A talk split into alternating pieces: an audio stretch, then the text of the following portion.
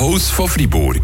Mit Monis Hunde und Katzenstübli in Laupen. Die kompetente Fachberatung für euer Liebling. Hunde- und Katzenstübli.ch ich habe mich schon immer ähm, eigentlich, also ich habe im Fall das immer heimlich während dem Unterricht äh, abschneiden, muss ich sagen, zusammen mit, mit meinen Freundinnen.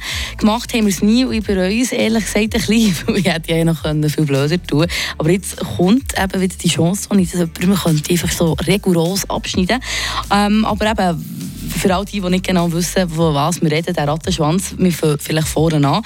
Ähm, der Fokuhila, der ist schon länger zurück, aber da ist fast jeder zweite Deutschrapper, der im Moment eher so ein bisschen dreht, wie zum Beispiel Ski Agu oder auch noch ganz Haufen andere, muss man sich schon wieder mal etwas anderes überlegen, für das man eben aus der Masse raussticht.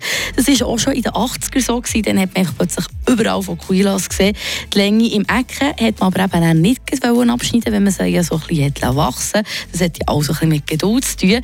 Und darum hat man eigentlich alle Haare abgeschnitten, bis eben auf ein Schwänzchen hinter beim Ecken. Das Haar, also die Strähnen, kann man eigentlich sagen, hat man dann auch zu einem Zopf zusammengetan. Und so ist eigentlich der Rattenschwanz geboren in den 90er Jahren. Es hat eine Boyband gegeben, New Kids on the Block, wo alle einen hatten und die haben so Fashion-Barbies rausgegeben, müssen sich das mal vorstellen. Und all die Barbies, ob jetzt weiblich oder männliche, die haben einfach alle so einen Rattenschwanz gehabt.